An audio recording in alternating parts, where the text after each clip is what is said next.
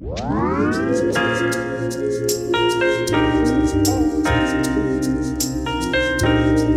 迎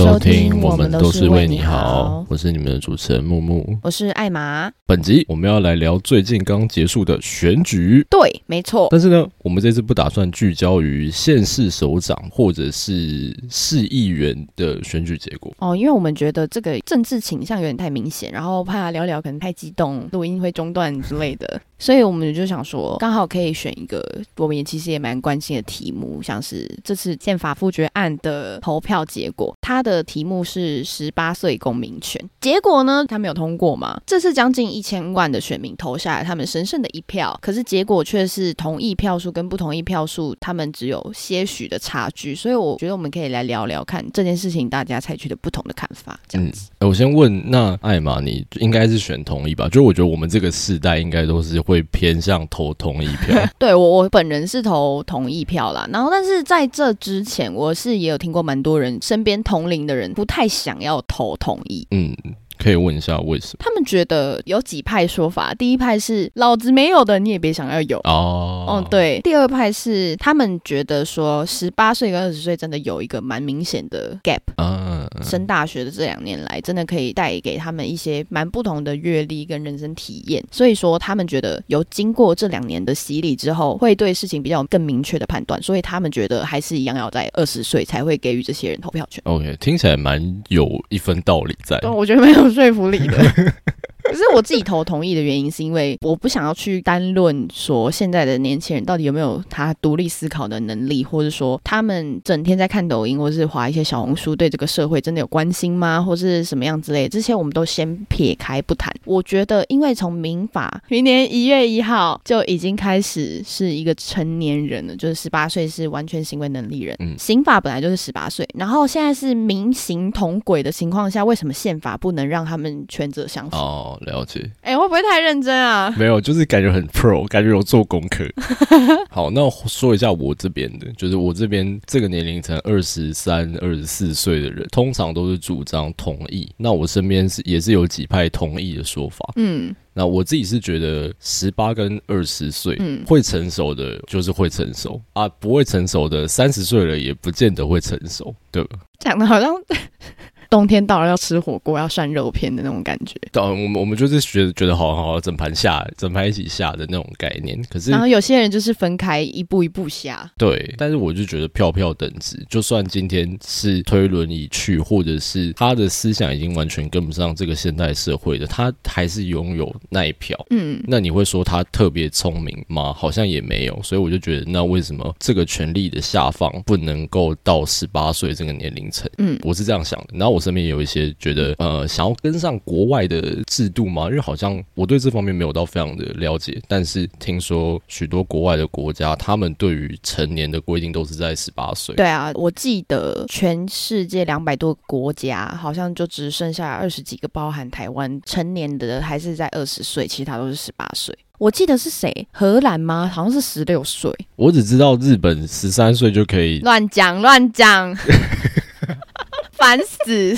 哎，我这个记超细，我跟你讲，我这个记超细。日本真的是太，我只能说罪大二级。十三岁是什么时候啊？十三岁是国一吗？对啊，对啊，对啊，就是国一就已经合法了，嗯，就可以那样。两小无猜条款还是不会怎样？好像是两小无猜条款，我有点忘记了。听众有听得懂我们在讲什么鬼吗？就是色色。哦，那嗯，我觉得你这一派的看法也不是没有道理，因为毕竟会关心政治的人，或是会做功课的人，他们不管到几岁都还是那样，除非他有一个就是政治的启蒙，例如有些人的政治启蒙对象可能是科批哦之类的，就是从一个政治冷感的人变成一个激进派这种感觉。我觉得缺乏那个可能可以点燃他的政治火花这个关心点的话，他他一辈子都不会很关注这件事情。所以我自己是觉得。他们划小红书、抖音，并不是一个可以被拒绝投票的原因。你说我还是要把你们当人看？哎哎，这不是我说的哦。没有没有没有，这也这也不是我说，这也不是我说，这是提救狼哦，这是提这个草案的人讲，是吗？真的认真？没有没有，不是不是不是，我我你这边给我带风向，我的妈的嘞！我们直接无限是在哭哦。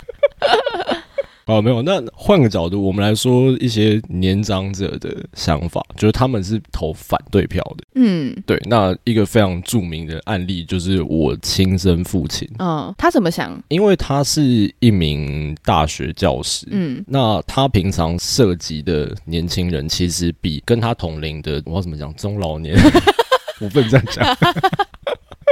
壮年人口哦，对对对对对对，嗯，他跟他同龄左右的那些壮年人口相比，嗯，我父亲接触的年轻人其实是很多的，嗯，那他依照他的观察去认定，十八岁跟二十岁之间还是有一个很明显的呃成熟度的落差，嗯，他也提出说他是很支持十八岁可以投票，嗯，但是他认为十八岁拥有被选举权可能为之过早，他。是这样的想法，当然，呃，我们当初在聊的时候没有细谈说，哦，其实现在的法定规定，如果你就算你是要选里长这种最低层级的公务人员，都还是有一定的年龄限制。我们没有聊到这么细，可是我觉得他讲的也。不无道理，毕竟他就是在第一线的教育工作者，所以他看的应该是最透彻的。嗯，所以他觉得现在的大学生是可以投票，但最好是不要被选。对，那个时候他是跟我说，今天一个比如说十八岁、二十岁的人出来选，嗯，他背后没有一些背景，他是没有办法做这件事情。嗯，确实，通常你要在地方担任职务，你就需要有一些人脉，或者是他是正二代，本来就是这个派系的。对对对对对对对，你有资源，你有背景才。能这样搞，但是他觉得这样子只会一直让，嗯，不管是阶级的复制，或者是政权无限转移，就很像已经开始有那个帝制，然后要承接给自己孩子的那种感觉了。他很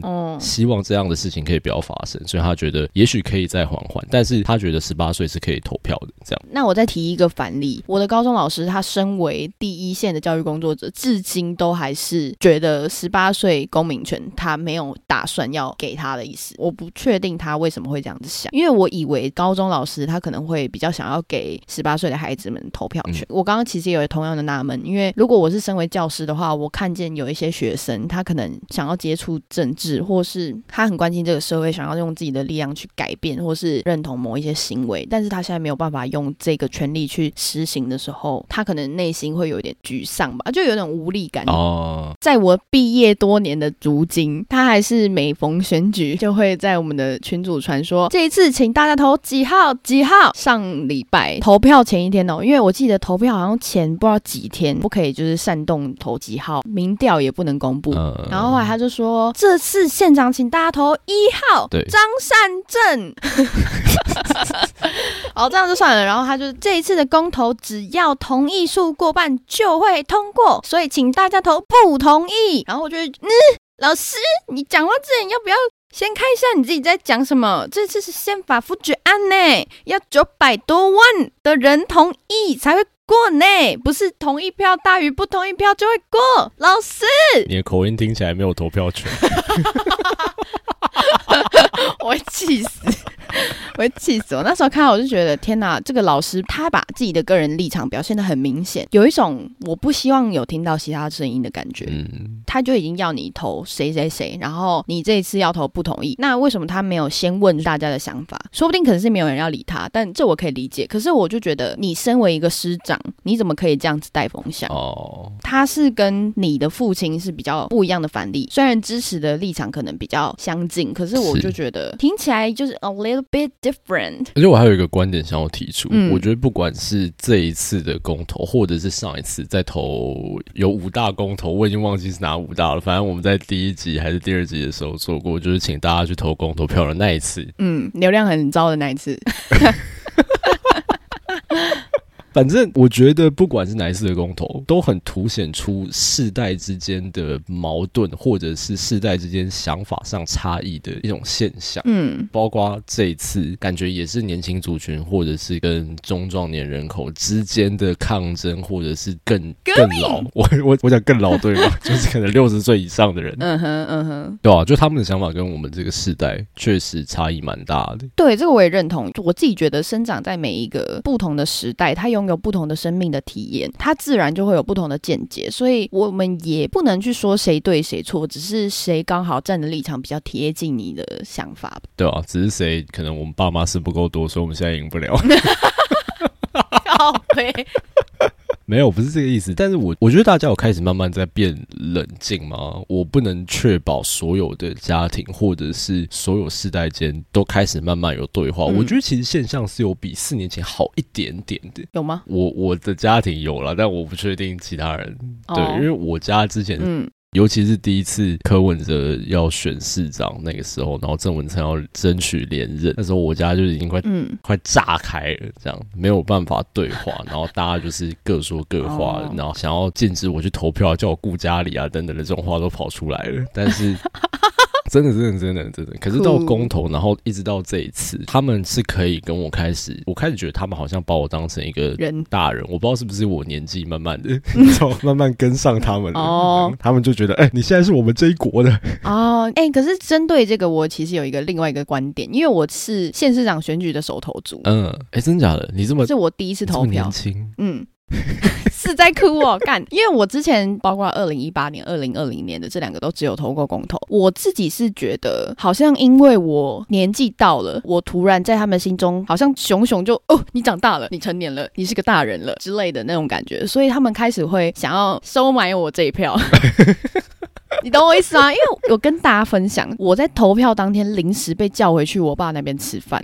我爸说：“你投票了吗？”我说：“还没啊。”他就说：“你最好是不要给我投什么民进党啊！”才刚坐下来不到一分钟，他马上禁止我去投民进党。然后后来坐在我对面的大伯就开始疯狂问我说：“那那你要投给谁啊？怎样？有的没有的。”然后我不太我不太知道要怎么讲这个，但是我觉得对方也没有想要跟我对话的意思。可是他就是。会讲说啊，我也没有要说服你，你也不用说服我什么哦，我们只是互相交流想法。但是他就一直讲说，民进党现在就是要骗你们这些年轻人选票啦。那你们要想啊，你们要想清楚。你看国民党，他虽然会贪污，但是他不会带你到危险的地方。然后听了我就想说，嗯，哦，是在讲台独跟统一嘛。然后我就想说，哦，是哦。他后来就问了我一句话哦，他问我说，你是中国人吗？然后我就说我不是啊。他就用一个很错愕的脸看着我说：“为什么你不是中国人？”我就说：“我从小到大生长在台湾这个地方，然后我接受的教育跟我现在接触到网络时代的东西，让我觉得我是一个。”台湾人，我就有提一个例子跟他讲，我们的台语是从闽南地区流传过来的，可是我们现在会台语的人去闽南地区讲我们心中认为的闽南话，是跟当地人没有办法交流的。那为什么大家还要一直说我们是同样一个地方？就我们已经分治这么久了，两边衍生出各种不同的文化，然后为什么要强行的并在一起？可我比较好奇的是，你最后怎么收尾？其实我觉得跟长辈立场相左的情况其实还蛮常见的，但是。我家的状况是我慢慢的用沟通的方式，他们现在也不会硬是想要逼我选哪一边，我会嗯听他们的理由，他们也会听我的理由，看看这个对话不是一触可成，它是慢慢的演进，所以我比较好奇是这个东西我没有办法变成一个互相交流，就不要只是你知道长辈那边单方面输出。可是我当下没有想要解决的意思哎，因为他就是一直觉得我被民进党骗啦，哦，就是要台独啊，他最后就丢了一句话给我，他就说大家支持不一样有什么？好吵的，我们会因为政党相左就不是一家人吗？哦，拜托几个，我本来就跟你不是一家人，你开什么玩笑啊？Emotional damage。听众可能会有点纳闷，但是我自己在我心中的认知是我我心中的家人认知的这一块只有我妈妈这边的家人，嗯，所以我刚刚才会做出这么惊人的发言。但是我觉得他说的有一句话还蛮有道理的，是我们会因为政党支持的意见不同就不是一家人吗？这一句还蛮我觉得蛮有智慧的耶。你说如果换个人讲这句话，就是一句非常中听的话。如果是我阿公讲的话，我就觉得天哪，对不起，是我的错。华公就是我回家的时候，他有问我说：“你十八岁公民权是要投同意还是反对？”我就说：“我会投同意啊。”后来他说：“对呀，啊，现在这个就是国际趋势啊，为什么还要一直反对那些？” 哦，很很开明哎。哦，他他快八十岁了，天哪！我有这么进步思想的阿公，我好也不是说不同意十八岁公民权不好，但是我觉得以一个老年人的角度来说，我觉得我阿公的角度是相对开放的。是是，确实确实，嗯。好，可是我觉得那说完了，我们这个时代就是二十几岁跟壮年人口，我们的老师啊，然后还有我们的嗯父母以及老年人口，但是其实我们好像没有提到最关键的核心，要决定他们未来的那一群刚满十八岁，或者是可能现在的高中生，他们未来有没有办法决定自己权利的这一群小朋友？我觉得这个宪法复决案本身有一个逻辑上的谬误，我们竟然要决定他人的权利。嗯，今天这一群要。不要有公民权的人，他们在这个法案上面反而是没有投票权的。哦，是是是。然后我就觉得，哎呦。什么意思？你说是我们施舍的啦。所以现在他们就是要拜托我们这些有投票权的人，请大家支持十八岁公民权。可是我觉得，如果真的有一群高中生站出来组成一个联盟，whatever，可以上媒体宣达他们的想法，我觉得反而有很大的可能会去撼动到那些壮年或者是中老年人口的想法。我自己觉得了，他们有啊，哦，他们有，哦对不起，他们有啊，对不起，对不起。清明节有做啊，我自己觉得。因为这一次的选举，他其实没有太多反方的意见出来讲，因为大部分的政党他们都是觉得啊，我们要顺应国际潮流，然后就没有人说。不要给十八岁公民权，没有人出来讲这句话，所以这件事情反而在选举的新闻上面没有什么热度，所以很多人就是会忽略掉这一块。然后我看到清明协他们长期的在关注这件事情，我会想要投同意。基本上除了我自己觉得应该要让他们权责相符以外，再来就是我觉得他们有他们想要相信的事物，然后他们想要做出点什么，为这个社会带来改变。这种心态其实是在现代的青年来说是一个很。难能可贵的想法。嗯，你是说他们的眼睛还还有有光？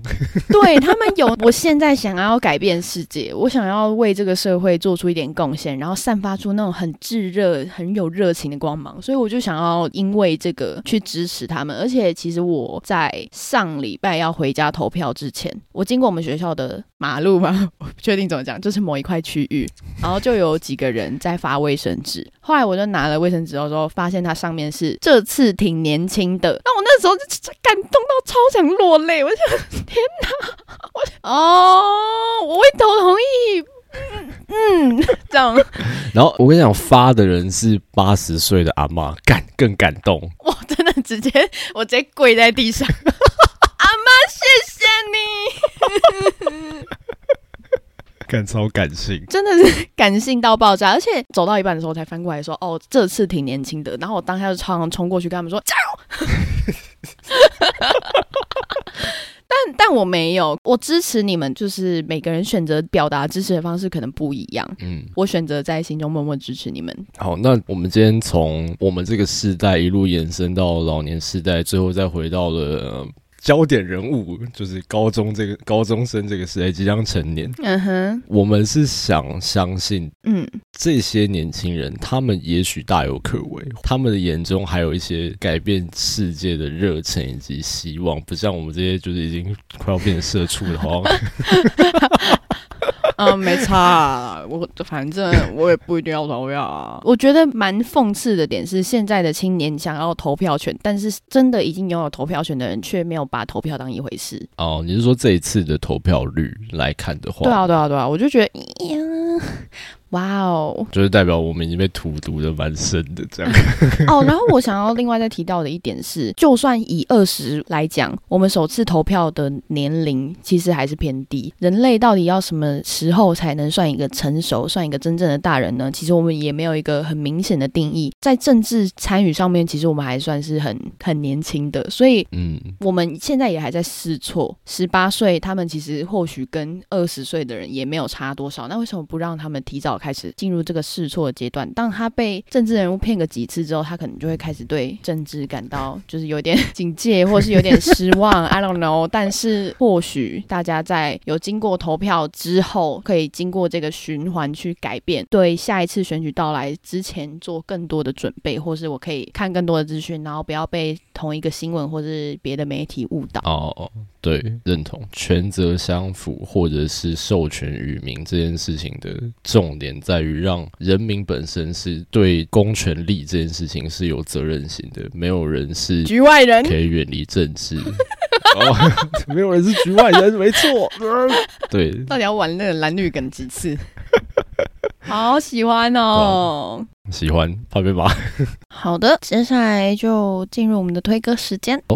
那我今天要推荐的歌是巨大的轰鸣的《登冠雀楼》，献给跟我们同一个世代，可能已经被政治伤过很多次心的失落 世代的年轻人们，可能就会像歌词里面叙述的一样，让我当白痴，我不想懂了这么多，让我就是放空这一切，然后我都不想看，我要继续过我的小确幸生活。但是我们还有下一代，虽然我们还没有下一代，但我的意思是，就是我们还有年轻一代。我想说，我们的下一代现在应该才……嗯，你要确定？他不是还还准备要制造？哦，对啊，对啊，对啊。就是也许年轻的一辈，然后目前正要成年的这一代，他们心中还有热血，还想要去改变那个世界。那我们不如，嗯，不妨多相信一下，成全你们啦，对吧？把我们 把我们改变的火炬传承给你们。这样好，推荐这首歌给各位。好，那我今天要推荐的歌是 Hello Nico 的《接下来如何》。第一句的歌词他们就写到：未来没人能够预测。虽然他这样讲没错，就是未来是有很多变数的，但是这个东西就跟政策一样，我们选上了谁，他们通过了，然后他们选上了，他们执政了，然后呢，接下来如何？I don't know，因为未来就是这种无法预测的东西。可是我觉得我们需要的是一个比较明确的规划，毕竟你的政策跟你的政治牛肉，你。提出来就一定要去履行它。如果他们都不实现的话，那谁还要关心政治啊？然后我们的未来就这样一直 unpredictable。哦，哇，那真的不要怪年轻人不关心政治，政治冷感呢。这些政客你们自己你们自己看着办，好自为之。你们好自为之。然后，呃，我们今天也聊了很多，就是关于宪法修正案的我们两个各自的看法，然后还有一些不同年龄层他们的切角是什么。最重要的是，希望大家都可以对这个社会有多一点的关心，就算政治冷感，那其实也没关系，因为毕竟我们每个人都有自己想要相信的事物，这个我们都 OK，都理解。最重要的是，请一定要到我们的 Instagram Only We Care About You 按下追踪，Spotify、KKBox 也是点下关注，然后还有 Apple Podcast。记得帮我们留下五星好评，就是这样子。我是你们的主持人艾玛，我是木木，我们下次再见，拜拜拜。